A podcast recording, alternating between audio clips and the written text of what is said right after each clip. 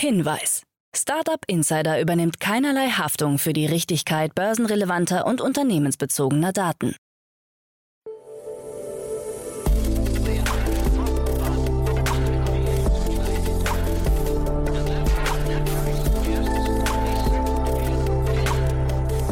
Startup Insider Daily. Morgen Update.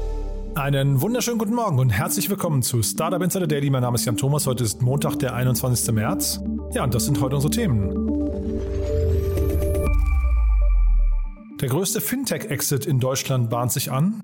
StudiVZ und MeinVZ werfen die letzten Nutzer raus. Binance gründet eine Tohterbörse in Österreich. Viva Technology und GP Bullhorn veröffentlichen eine gemeinsame Liste mit Europas Top 100 Next Unicorns. Und eine künstliche Intelligenz entwickelt 40.000 neue Giftstoffe in nur sechs Stunden. Heute bei uns zu Gast nach längerer Abstinenz mal wieder Enrico Melles von Lakestar. Ja, und wir haben mal wieder über den Quick-Commerce-Markt gesprochen, denn es gab eine riesen Finanzierungsrunde bei Getir, dem türkischen Quick-Commerce-Anbieter, der ja auch in Deutschland aktiv ist. Ein sehr spannendes Gespräch. Wir haben natürlich links und rechts auch ein bisschen darüber gesprochen, wie sich die Wettbewerber gerade schlagen, was diese Finanzierungsrunde auch für den gesamten Markt bedeutet. Ein sehr cooles Gespräch, kommt sofort nach den Nachrichten mit Frank Philipp, aber kurz der Hinweis auf die weiteren Folgen heute. Um 13 Uhr geht es hier weiter mit Marion Nöltgen. Sie ist die Geschäftsführerin Deutschland von Tibber, ein Unternehmen aus Norwegen, das den Strommarkt aufmischen möchte. Hat gerade eine 100 Millionen Dollar Runde abgeschlossen und nimmt jetzt auch den deutschen Markt in Angriff. Ist natürlich spannend vor dem Hintergrund so einer krassen Finanzierungsrunde.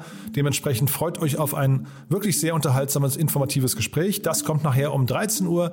Und um 16 Uhr Johannes Korvis, der Co-Gründer und Co-CEO von Nativ AI aus Saarbrücken, ein hochinteressantes Deep Tech-Unternehmen, das sich im Bereich der intelligenten Prozessautomation befindet, im Zusammenhang mit Dokumenten. Das Ganze ist KI gesteuert.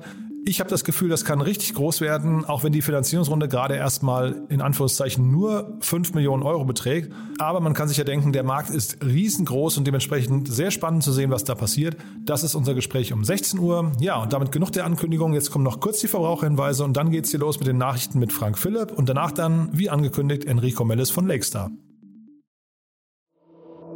Startup Insider Daily. Nachrichten. Größter Fintech-Exit Deutschlands bahnt sich an. Es ist noch ein Gerücht. Branchenmedien zufolge steht das Münchner Scale-Up ID Now zum Verkauf. Die Technologie des Video-Ident-Verfahren-Anbieters ist bei zahlreichen Kunden wie zum Beispiel der Solaris Bank N26, Erste Bank, Holvi, Sparkasse, Raiffeisenbank International, UBS und vielen anderen Fintechs und Banken integriert und ermöglicht Kontoeröffnungen rein digital und ohne Filialbesuch. Besuch. Derzeit soll Goldman Sachs sondieren, wer als Käufer in Frage kommt. Als Verkaufspreis stehen angeblich 900 Millionen Euro im Raum. VideoIdent erlebt derzeit einen massiven Technologieschub durch AI und wird daher immer kompetitiver. So ist beispielsweise gerade auch Stripe und damit eines der größten Fintechs überhaupt in den Markt eingestiegen. Wasserversorgung für Teslas Gigafactory gesichert. In letzter Minute haben sich Wasserlieferanten und die Umweltbehörde in Brandenburg geeinigt. Mit einer garantierten Lieferung von 1,8 Millionen Kubikmeter Wasser pro Jahr ist die Wasserversorgung für das neue Tesla-Werk demnach gesichert. Zuvor hatte das Verwaltungsgericht Frankfurt-Oder eine Genehmigung des zuständigen Wasserwerks Eggersdorf aus formellen Gründen verworfen. Der Wasserverband weist zudem darauf hin, dass die Gesamtsituation weiterhin schwierig ist und fordert zusätzliche Fördergenehmigungen. Am 22. März will Tesla mit der Auslieferung der ersten Autos starten. Zu einer anberaumten Feier wird auch Firmenchef Elon Musk vor Ort erwartet.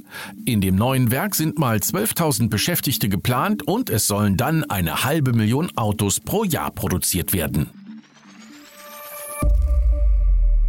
Porsche kann sich Partnerschaft mit Apple vorstellen. Im Rahmen der Veröffentlichung der Porsche Jahresbilanz lässt sich Vorstand Oliver Blume von Reuters zitieren, dass es bereits Gespräche zwischen Porsche und Apple gegeben habe. Ob es dabei aber um die gemeinsame Produktion des Apple Car ging, ließ er offen, wodurch er viel Raum für Spekulationen ließ. Da Porsche in seinen Fahrzeugen schon länger das Apple CarPlay unterstützt, sei es in der Vergangenheit naturgemäß immer wieder zu losen Zusammenkünften gekommen. Zum heutigen Zeitpunkt ist weiterhin unklar, ob das Apple Car von einem etablierten Automobilkonzern oder einem glanzlosen Auftragsfertiger gebaut wird oder ob es überhaupt in Produktion gehen wird. In der Vergangenheit machten immer wieder Meldungen über prominente Abgänge aus dem Projektteam die Runde. StudiVZ und MeinVZ werfen die letzten Nutzer raus. Die ehemals beliebtesten sozialen Netzwerke in Deutschland schließen endgültig ihre Pforten. Nutzer wurden aufgefordert, bis zum 31. März ihre Fotos und Chats zu sichern. Anschließend werden die Konten geschlossen. Laut Geschäftsführerin der VZ-Netzwerke Agneta Binninger seien die Netzwerke so veraltet, dass sich Investitionen in neue Technologie nicht mehr rechnen würde. Ohnehin habe man lediglich noch die Gaming-Plattformen monetarisieren können. Einige der Hauptpartner wie Dorfleben hätten die Spielstände der Nutzer bereits voll migriert. Der Einbruch des russischen Marktes hätte sich zusätzlich negativ auf die Zahlen ausgewirkt. Zu ihren Hochzeiten verzeichneten StudiVZ und MeinVZ bis zu 16 Millionen Nutzer. Die ursprüngliche Betreiberfirma hatte bereits 2017 Insolvenz angemeldet.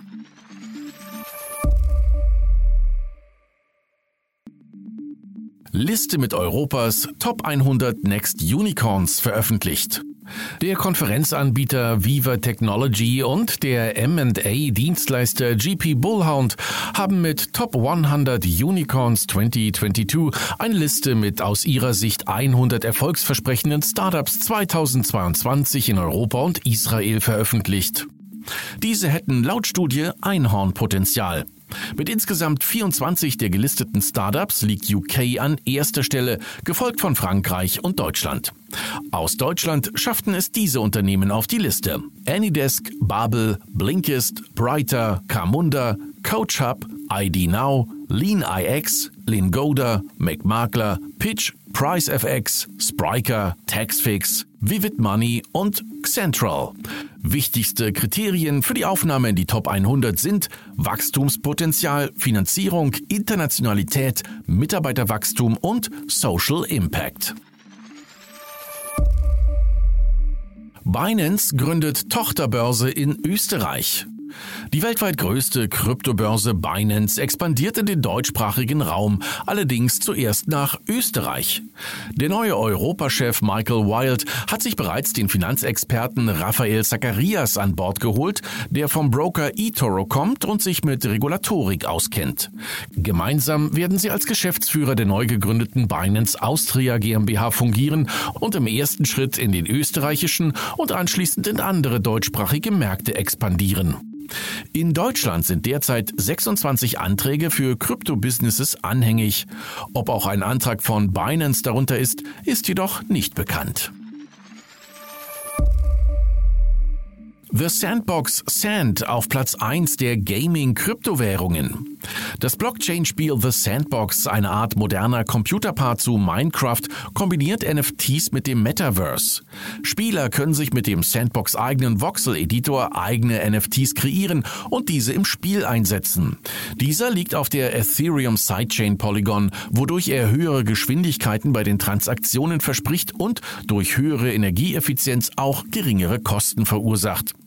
Mit der sogenannten Season 2 verlässt das Spiel die Beta-Phase und wird für die breite Öffentlichkeit zugänglich gemacht.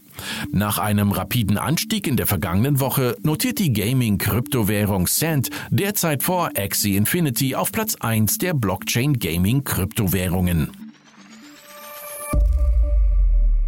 HoloLens enttäuscht US Army. Es war ein heiß umkämpfter Deal, bei dem Microsoft schlussendlich das Rennen machte. Für rund 22 Milliarden US-Dollar verkaufte der Tech-Gigant im letzten Jahr 120.000 HoloLens-Brillen an das US-Verteidigungsministerium Pentagon. Dieser Deal droht nun zu platzen, denn trotz mehrmaliger Nachbesserungen ist die Brille von Microsoft offensichtlich nicht zuverlässig genug. Microsoft hatte sich zur Entwicklung einer Spezialversion verpflichtet, die offiziell IVAS heißt. Das steht für Integrated Visual Augmentation System. Trotz intensiver Weiterentwicklung liefert sie vor allem bei schlechten Lichtverhältnissen unzureichende Ergebnisse. Seit dem Projektstart habe IVAS noch nicht bewiesen, dass sie als Kampfbrille dienen könne, ließ das Pentagon im Januar verlauten. Microsoft habe bereits die Entwicklung der neuen Version der HoloLens 3 gestoppt. Laut Medienberichten sind inzwischen 25 Mitarbeiterinnen und Mitarbeiter zur Facebook-Mutter Meta übergelaufen, was Microsoft allerdings dementiert. KI entwirft 40.000 neue Giftstoffe in sechs Stunden, toxischer als alles, was wir kennen. Wissenschaftler von Collaboration Pharmaceuticals haben aufgezeigt, was passieren kann, wenn künstliche Intelligenz in die falschen Hände gerät. Eigentlich forscht das Unternehmen an Medikamenten und Behandlungen gegen seltene Krankheiten. Dabei wird KI eingesetzt, um Moleküle auf ihre Toxizität zu untersuchen, um somit Wirkstoffe zu entwickeln, die nicht gefährlich sind. Im Rahmen der Spice Convergence, einer Konferenz zu Entwicklungen, die Auswirkungen auf die Biowaffenkonventionen erforscht, gaben die Wissenschaftlerinnen und Wissenschaftler ihrer KI einen etwas anderen Arbeitsauftrag. In gerade einmal sechs Stunden hat die künstliche Intelligenz 40.000 potenziell tödliche Moleküle konzipiert, darunter einige, die VX ähneln, einem der giftigsten Stoffe überhaupt. Die verantwortlichen Forscherinnen und Forscher sehen darin einen Weckruf für die Branche. Google kauft Micro-LED-Startup Rexium. Wie The Information berichtet, hat Google eine Vereinbarung zum Kauf von Rexium getroffen, einem fünf Jahre alten Startup aus Fremont, Kalifornien, das auf die Entwicklung von Leuchtdioden spezialisiert ist. Diese sollen insbesondere bei Augmented und Mixed Reality Geräten zum Einsatz kommen. Die Branche wertet die Akquisition als Zeichen, dass Google einen neuen Anlauf wagt, im VR-AR-Business weiterzukommen. Googles Project Iris Headset wird laut Insiderberichten für das Jahr 2024 erwartet. Bis dato hat Rexium allerdings noch kein Produkt auf den Markt gebracht, wirbt aber damit, die leistungsstärksten monolithischen Micro-LEDs der Welt zu bauen. Der Kaufpreis wird auf rund eine Milliarde Dollar geschätzt. Startup Insider Daily. Kurznachrichten. Der Münchner Geldgeber Bonventure verkündet das Final Closing seines vierten Fonds. Investoren haben insgesamt 50 Millionen Euro gezeichnet und damit deutlich mehr als die ursprüngliche Zielmarke von 35 bis 40 Millionen Euro. Der Fonds wurde eingerichtet, um Impact-Unternehmen mit sozialen oder ökologischen Geschäftsmodellen zu finanzieren, die nachweislich zur Lösung gesellschaftlicher Probleme beitragen. Der Softwareentwickler SAP hat am Wochenende den überraschenden Weggang seines langjährigen Chief Financial Officer und Mitglied des Vorstandes Luka Mucic vermeldet. Dieser wird das Unternehmen zum 31. März 2023 verlassen. Mucic startete bei SAP im Jahr 1996 und ist erst der dritte CFO in der 50-jährigen Geschichte des deutschen Softwareunternehmens. Der oberste Gerichtshof Brasiliens hat am vergangenen Freitag angeordnet, dass der Messenger-Dienst Telegram binnen 24 Stunden für ganz Brasilien zu sperren ist. Vorausgegangen sind wiederholte Aufforderungen zur Sperre von Konten mit Falschnachrichten. Der brasilianische Präsident Bolsonaro bezeichnete die Entscheidung als inakzeptabel. Telegram ist der Dienst, über den Bolsonaro seine rechtspopulistischen Botschaften und das Volk bringt. Die ehemals gehypte Social Audio App Clubhouse erfährt derzeit in Russland eine besondere Aufmerksamkeit. Wie das US-Magazin Input recherchierte, wird Clubhouse derzeit verstärkt von russischen Kriegsgegnerinnen und Gegnern verwendet. Diese tauschen sich in Audioräumen aus und kommen so auch an Berichte direkt aus der Ukraine. Wie lange die App in Russland noch frei nutzbar ist, ist ungewiss. Der Bierhersteller Heineken hat seine erste eigene Bar auf der Plattform Decentraland eröffnet. Augenzwinkernd verkündete das Unternehmen auf seiner Website, dass es zwar aus den frischesten Pixeln besteht, allerdings ganz ohne Hopfen, Wasser und andere Inhaltsstoffe auskommt. Sein Bier müsse man sich also vor dem Barbesuch besorgen und mitbringen. Und das waren die Startup Insider Daily Nachrichten vom Montag, den 21. März 2022. Startup Insider Daily. Investments und Exits. Ja, ich freue mich sehr. Enrico Mellis ist wieder hier. Hey Enrico. Hi Jan, ich freue mich wieder da zu sein. Und ja, du warst seit längerem bist du wieder hier, Enrico, und das hat damit zu tun, du bist nicht mehr bei Project A, du bist mittlerweile bei Lakestar. Genau, ich habe den Fund gewechselt und bin jetzt für Lakestar im Berliner Office unterwegs. Ja, also ich freue mich auf jeden Fall sehr, dass du wieder hier bist. Äh, wir haben ja immer tolle Gespräche gehabt. Project A-seitig ist ja Philipp Werner mittlerweile hier mein äh, Experte, aber ich finde es auch toll, dass wir jetzt ähm, weitersprechen. Und interessanterweise heute eigentlich wieder das Thema, glaube ich, man kann fast sagen, dein Steckenpferd, ne? Genau, das Thema äh, Online Groceries, äh, Quick Commerce äh, bleibt unser, ja, bleibt unser Thema. Ja, super. Vielleicht bevor wir einsteigen, Lakestar zum ersten Mal hier im Expertengremium. Vielleicht sagst du mal ein paar Sätze zu, zu Lakestar für die, die euch noch nicht kennen. Genau, Lakestar, äh, wir sind ein ähm, europäischer Multistage-Fund mit Offices in Berlin, London und Zürich.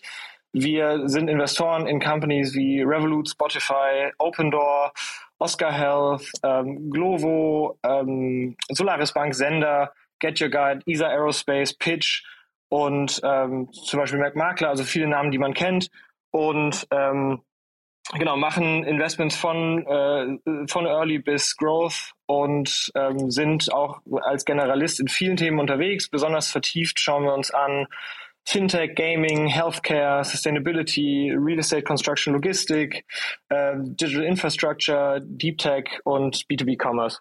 Ja, also wenn ich jetzt zuhöre, frage ich mich fast, worein ihr nicht investiert. Ne? Aber das ist wirklich schon sehr, sehr breit. Vielleicht kannst du mal sagen, wer sich bei euch melden darf oder wie man sich bei euch melden darf, auf, welcher, auf welchem Stadium.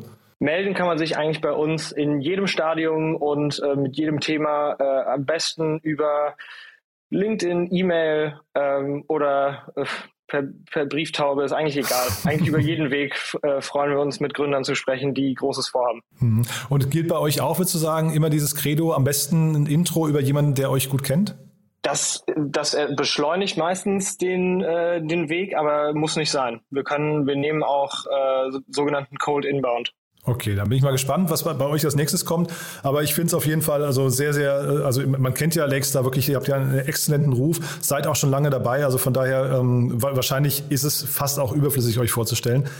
Die Themen heute, ich weiß gar nicht, seid ihr im Quick-Commerce-Bereich in irgendeiner Form engagiert? Wir sind Investoren in Glovo. Die sind jetzt nicht purer Quick Commerce, aber ähm, als Hybrid in dem Space natürlich auch unterwegs. Ja, weil ich bin ja jetzt gespannt, wie du also, also mal als Experte jetzt drauf guckst, was da gerade passiert. Ne? Ähm, äh, wir sprechen vor dem Hintergrund einer Runde, die ich so nicht für möglich gehalten habe, muss ich sagen. Genau, also mittlerweile, ich glaube, seit dem Rekordjahr 2021 muss man alles für möglich halten, aber äh, als, ich die, als ich die Zahlen gesehen habe, habe ich dann doch aufgeschaut, nämlich Getir der Quick Commerce äh, Player und wahrscheinlich auch einer der älteren äh, in dem Segment hat äh, 768 Millionen Dollar, um es genau äh, zu nehmen, geraced bei einer Bewertung von fast 12 Milliarden Dollar. 11,8 Milliarden, glaube ich, war die Bewertung und ist damit neues europäisches Dickerkorn, wie man das so schön nennt. Irre, ne? Und vielleicht müssen wir aber kurz erklären, erstmal Getir ist ja einer der etablierteren Player schon. Die sind zwar in Deutschland nicht ganz so, oder weiß ich gar nicht, ob sie mittlerweile bekannter sind, aber sie sind äh, vor allem, glaube ich, eines der, fast mit der, mit der Kreateur, ne? der, der Erfinder von dem ganzen Quick-Commerce-Bereich. Genau, die sind in Istanbul gestartet und in äh, der Türkei schon sehr, sehr, sehr, sehr dominant. Ich habe da äh, ich glaube, ich habe das gelesen, jetzt will ich mich nicht darauf festlegen, aber ich glaube, in 80 Städten schon in der Türkei auch unterwegs äh, insgesamt jetzt mit 1100 Dark Stores auch schon echt groß. Die sind, haben in neun Ländern 40 Millionen App-Downloads, habe ich gelesen. Deutschland, UK, Frankreich, Italien, Spanien, Portugal, Niederlande und sogar auch in den USA sind sie unterwegs und machen ähm, täglich eine Million Bestellungen. Das ist sagen schon Sie in der Pressemitteilung. Das ja. ist schon wahnsinnig groß, ja. Ja, und ich habe es jetzt tatsächlich so ein bisschen eher fast schon abgeschrieben. Das ist natürlich jetzt ein sehr kleiner, subjektiver äh, Einblick, aber man kennt sie hier in Berlin. Da hätte ich sie jetzt so eher auf, weiß nicht, unter ferner Liefen verbucht, muss ich ganz ehrlich sagen. Weil das Schöne ist ja bei den, bei den Quick-Commerce-Anbietern, man erkennt sie ja sofort im Stadtbild. Ne? Man sieht ja den Flink-Fahrer, den Gorilla-Fahrer, den Volt-Fahrer und eben ab und zu auch einen Getir-Fahrer, aber eigentlich eher selten, hätte ich gesagt. Das stimmt. Äh, in, in, vor allem in Berlin könnte man meinen, dass natürlich ähm, Filling und Gorillas deutlich stärker sind. Man muss jetzt auch dazu sagen, das sind auch deren deren, also besonders bei Gorillas, die kommen ja aus Berlin, das sind natürlich auch deren Home Markets. Und ähm, Getir ist ja erst später dazugekommen. In den anderen Märkten kann das schon durchaus anders aussehen. Und das ähm, andere, was ich irgendwie immer erwartet hatte, war jetzt dieser, der Verfall der türkischen Lira eigentlich. Ne? Da, da hat man jetzt irgendwie auch in den letzten Jahren gesehen, dass die eigentlich nur eine Richtung kennt. Und da hätte ich gedacht, das müsste eigentlich so einem Unternehmen hier auch irgendwie eigentlich total konträr laufen. Ja, ich, ich kann mir jetzt, ich kann jetzt nicht viel dazu sagen, wie die ihr, ähm, wie die ihr Kapital managen und in welchen Währungen die das halten, aber äh, ja, in der Türkei der Lira ist natürlich leider keine besonders starke Währung. Hm. Siehst du denn bei Getir jetzt, weil wir haben sie gerade verglichen mit, mit Gorillas und, und äh, Flink, siehst du da signifikante Unterschiede im Modell oder im Angebot? Ich jetzt so als Nutzer in Berlin fallen mir Angebote, äh, Angebotsunterschiede auf. Ne? Also da sind leicht, leichte Wandel, in, also leichte Abänderungen in den SKUs, ähm, aber das Modell ist eigentlich das gleiche. Sind gestartet mit einem extrem ähm, äh, ambitionierten ähm, Service, Serviceversprechen von zehn Minuten. In der Realität ist es auch bei denen wie bei vielen anderen Playern eher 20 bis 40 Minuten, je nach, je nach Tageszeit und, und, und Tag der Woche. Ähm, aber grundsätzlich ist es schon das gleiche Modell. Es sind Dark Stores, über die wird geliefert mit der eigenen Flotte und ähm, da lagern sowas wie ich nehme es jetzt an, das weiß ich nicht, aber ich nehme das an mit, nach einem Blick in, den, äh, in, den, in die App wie 1500 bis 2500 SKUs. Und was würdest du jetzt denken bei die, also diese Runde, wie gesagt, ich finde, die hat ein echtes Ausrufezeichen, weil ja, also ein Dekakorn ist schon schon eine eigene Hausnummer, finde ich. Würdest du sagen, die, das war leicht für die, so eine Runde zu, zu closen? Also ich, ich glaube, weiterhin gilt, die besten Companies auch at any stage werden es, werden es schaffen zu raisen. Ob das jetzt leicht oder schwierig war, kann ich nicht sagen. Ähm, allerdings, ich glaube, das Ziel ist es hier ganz klar über die, über die Größe Vorreiterschaft ähm, in diesem Segment zu erkämpfen, weil, und ich glaube, da können wir auch später nochmal drüber sprechen, es geht schon alles natürlich in die, in Richtung ähm, Konsolidierung und dafür ist man idealerweise der am besten mit Kapital und ähm, Valuation ausgestattete Player. Hm. Naja, weil die, die äh, Rundengröße ist ungefähr so ein bisschen wie die letzte Gorillas-Größe, aber ähm, die Bewertung ist halt eine ganz andere. Deswegen, ich, ich habe noch nicht ganz nachvollziehen können, aber scheinbar bei den Eckdaten, die du gerade genannt hast, die Traction scheint einfach zu stimmen, ne? Genau, also die Traction von äh, Getir ist schon wirklich, wirklich beachtlich und äh, dementsprechend, glaube ich, spiegelt sich das auch in der Bewertung wieder. Ich habe mir mal äh, im Vorfeld jetzt, also ich wusste, worüber wir sprechen, ich habe mir den Spaß gemacht, habe mir einfach mal Google Trends angeguckt und Flink, Gorillas, Volt und Getir mal in so einen Vergleichschart geschmissen. Das ist schon interessant, wenn man sieht, wie, ähm, also Gorillas hatte echt einen guten Start in Deutschland, hat aber dann eigentlich sind die eher so in eine Stagnation fast gegangen und Flink hat, finde ich, also wenn man jetzt daran glaubt, dass Flink eben der, der Begriff primär eben mit dem Lieferdienst zu tun hat, wenn er gesucht wird, ähm, hat da eigentlich das Rennen gemacht. Und Getir ist aber ist deutschlandweit eher so unter, ja, wie gesagt, ein bisschen ferner liefen, haben aber sind eine gute Entwicklung hingelegt, ja. Genau, also ich finde das, ich finde das spannend, äh, sich den Blickwinkel mal anzuschauen. Das habe ich ehrlich gesagt nicht gemacht und finde auch äh, die Ergebnisse relativ interessant. Man muss, glaube ich, schon schauen, Teil der Google ist auch nur ein Snapshot sozusagen der, der, der User Journey und viele kommen natürlich einfach über direkten App-Download oder, oder über ähm, Social Ads oder in sonstiger Form Voucher auch. Ich meine, das Voucher-Geschäft, äh, der Treiber, das Treiberthema Voucher ist natürlich ist irgendwie durch die starke Konkurrenz nochmal wichtiger geworden. Aber es ist ein interessantes Bild, dass besonders in Deutschland Getir tatsächlich äh, ziemlich gut mithalten kann mit einem Flick zum Beispiel. Ja, total. Also die Ursachen kenne ich auch nicht, ne, aber das war zumindest sehr spannend. Und was dann aber auch interessant ist, wenn man dann nochmal Lieferando dagegen hält, ja, also wenn, ne, du, kommst ja selbst aus dem aus dem äh, Food äh, Liefer, ne, und das ist total krass, wie die den Markt dominieren, ne, also äh, irre. Ja. Genau, also die, die großen etablierten Plattformen haben natürlich schon noch ihren, ihren äh, wohlverdienten auch Griff auf die auf, auf die Such, auf den Suchtraffic. Und jetzt mal dann zurück zu den, äh, zu den Anbietern hier rund um Getir. Wir haben ja in der Vergangenheit schon eine ganze Reihe an Spezialisten gesehen. Ne? Da hatten wir beide ja auch schon unter anderem über Yababa gesprochen. Ist das auch Teil dessen, würdest du sagen, warum jetzt zum Beispiel vielleicht ein Gorillas schon ein bisschen am Stagnieren ist, weil da links und rechts sowas abgeknapst wird? Ich glaube nicht, dass jetzt direkt auf, also dass, dass die Spezialisten direkten Einfluss auf den Erfolg oder die Schwierigkeiten oder die, die, die, die, die weitere Opportunity von Gorillas haben, weil ich glaube schon, dass Yababa zum Beispiel in anderen Märkten auch ein Hungry Panda ähm, oder die vielen anderen kleineren Nischenplayer, die es jetzt auch gibt, im Bio-Segment zum Beispiel auch gibt. Alpacas ist ja gerade mit einer Runde an den Start gegangen, Biorena in München äh, gehen an den Start.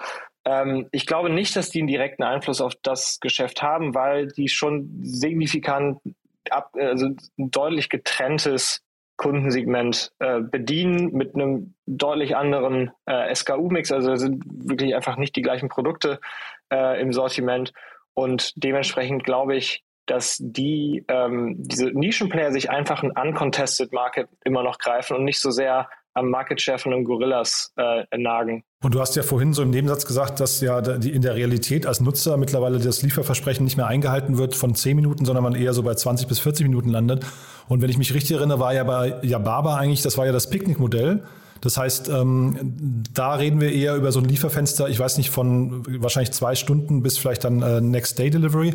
Ähm, dann fragt sich, dann stellt man sich ja die Frage, wenn dieses Lieferversprechen von zehn Minuten nicht mehr eingehalten werden kann, haben die dann überhaupt noch ihre Berechtigung, diese ganzen Quick-Commerce-Anbieter? Ne? Das das ist tatsächlich eine interessante Frage. Ich glaube, es kommt immer noch ein bisschen darauf an, ähm, über was für ein Basket wir reden. Also idealerweise alle Modelle, die so einen, Picknick-Ansatz fahren oder sozusagen ein Milk-Run-Modell, sprich du hast einen Van, da machst du, da, da packst, da packst du irgendwie 12 bis 15 Order idealerweise rein und lieferst die dann auf einer äh, vorgeplanten Route aus. Das ist ja schon nochmal was anderes als das, ähm, das sozusagen das Hin- und Her-Modell von einem Quick-Commerce-Player im klassischen Sinne. Ähm, aber die Baskets sind auch andere. Ne? Idealerweise äh, planen die Leute große Baskets, also praktisch ihren Wochen- oder teilweise sogar Monatseinkauf über, über Milkrun-Modelle, weil sie da auch ein größeres Sortiment vorfinden. Die ähm, Gorillas äh, ähnlichen Player, die bedienen natürlich äh, teilweise eher den Tagesbedarf oder mal den zwei, drei Tagesbedarf und rutschen immer weiter natürlich in größere Basket-Sizes. Das haben wir zumindest mal bei vielen gesehen in den Daten. Ähm, ist aber schon noch was anderes. Und ich glaube, dementsprechend ist auch schon noch das Versprechen, in 20 bis 30 Minuten da zu sein, wichtig und ein, hat einen anderen Value als sozusagen das geplante Delivery-Fenster von einem, von einem Milkrun-Modell-Player. Hm. Nee, bin ich bei dir, wenn man es eben verlässlich einhält. Ne? Darauf wollte ich hinaus, wenn Richtig. das eben, wenn das dann eben das irgendwann stimmt. kippt vielleicht, ja. Weil äh, ich erinnere mich eben, als wir über Yababa gesprochen haben, das ist schon dann, also diese, diese Flotten von, von äh, Riders zu, zu koordinieren und auch bereitzustellen im richtigen Moment, ist natürlich extrem komplex. Ne? Da hast du einen sehr, sehr hohen Aufwand erstmal. Und dann erinnere ich mich an du hast es, glaube ich, mal bei einem der Gespräche gesagt, das Thema Retail Space ist natürlich in den Innenstädten auch nochmal ein sehr umkämpfter Bereich, der auch extrem teuer ist im Vergleich jetzt zu so einem äh, Milkmann-Modell oder Picknick-Modell, was dann eben auf der grünen Wiese eigentlich planen kann. Ne? Ja, also ganz auf der grünen Wiese sind die ja mittlerweile auch nicht, weil die auch schon relativ nah an die Stadtzentren rein müssen. Aber du hast natürlich völlig recht, da reicht teilweise auch das, das äh, das Warehouse irgendwo im Speckgürtel, wo natürlich die äh, Quick-Commerce-Player wirklich Innenstadtlagen und teilweise wirklich AAA-Lagen brauchen. Ähm, und ja, das ist knapper Space, der wird immer teurer. Die, äh, die Besitzer von solchen Flächen, die, äh, die haben das natürlich auch gemerkt, äh, was sie da jetzt für Preise verlangen können. Und auch auf der Fahrerseite, du hast auch völlig recht, auch da wird natürlich um die Fahrer gekämpft. Und ähm, auch die werden irgendwann ein knappes, ein knappes Gut werden. Das heißt, die Konkurrenz findet da auch auf der, äh, auf der infrastrukturellen Seite äh, enorm statt und nicht nur auf der Kundenseite. Hm. Und jetzt vor diesen Hintergründen und diesen möglicherweise äh, Schwierigkeiten, äh, was hat jetzt dann eben Getir richtig gemacht, dass sie eben dann trotzdem noch so überzeugen konnten? Weil eigentlich würde ich jetzt fast sagen, wenn, also ich weiß nicht, wenn du bist jetzt Investor, ne? Wie, wie guckst du da drauf? Würdest du sagen, man, man würde in so einen etwas vielleicht unsicheren Markt gerade rein investieren wollen und das ist genau der richtige Moment und vor allem auf so einer Bewertung, ne? Oder würde man eher sagen, man wartet mal ab und guckt mal, wie sich die Unternehmen schlagen? Also ich glaube, die, die Zeit abzuwarten und mal zu schauen, wie sie sich schlagen, ich glaube, das, äh, das haben die alle nicht. Weil ich glaube, jetzt geht es darum, wer kann am schnellsten, äh, am größten werden und dann sich sozusagen in die Position bringen, eher den anderen zu konsolidieren und sozusagen aus der Stärke heraus den äh, vielleicht schwächelnden oder kleineren Player zu kaufen. Ich meine, gerade Getir hat jetzt auch schon mal ähm, eine relativ junge spanische äh, Delivery-Firma namens Block gekauft oder das britische Wheezy. Ähm, das, das wird ein Konsolidierungsgeschäft äh, werden, allein schon auch auf, auf, aufgrund, von der, aufgrund der Tatsache, wie wir eben schon gesagt haben, Real Estate wird eng, Fahrer werden eng und die Customer Acquisition wird teuer. Man sieht es ja an dem Voucher-Geschäft. Ähm, es macht also total Sinn zu konsolidieren, weil man dann natürlich auch diese Infrastruktur, also praktisch die Fahrer und die Warehouse-Kapazitäten besser ausnutzen kann. Und mit, mit, so einer, mit so einer Finanzierungsrunde und der Bewertung bringt sich ähm, bringt sich Getir dann natürlich in die, in die Lage, das zu können.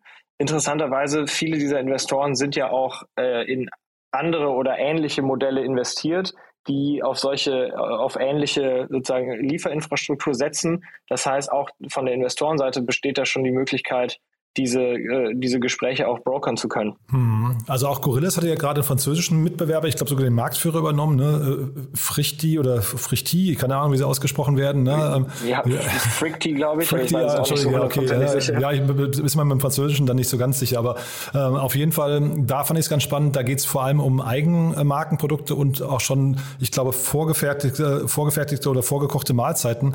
Also nochmal ein bisschen neuer Approach vielleicht, der dann mit reinkommt. Ähm, das fand ich irgendwie zumindest mal so von der Positionierung her ganz spannend. Ne? Genau, es gibt schon immer wieder An Abwandlungen von diesen Modellen, also zum Beispiel bei, ähm, bei Hungry Panda, die vielleicht äh, viele, viele auch kennen, ähm, ist das Modell auch nochmal ein anderes. Da ist es eine Mischung aus äh, Restaurant-Delivery und äh, Groceries, aber für das asiatische Segment äh, sehr, sehr fokussiert auf den chinesischen Markt. Die App ist sogar chinesisch, die Produkte sind chinesisch, das sind klassische chinesische Restaurants, die auch teilweise auf den anderen Lieferplattformen gar nicht anbieten. Und das Interessante da ist ähm, eine tiefere Vertikalisierung und ähm, sozusagen eine Bewegung in der, in der, in der Value Chain hoch, weil da dadurch, dass ein Hungry Panda auch diese Groceries anpacken kann, heißt das, heißt das ja auch, dass sie die nicht nur sozusagen im, in einem B2C-Modell verkaufen, sondern die können sie auch an die, an die Restaurants verkaufen und damit natürlich ihre eigene Marge beziehungsweise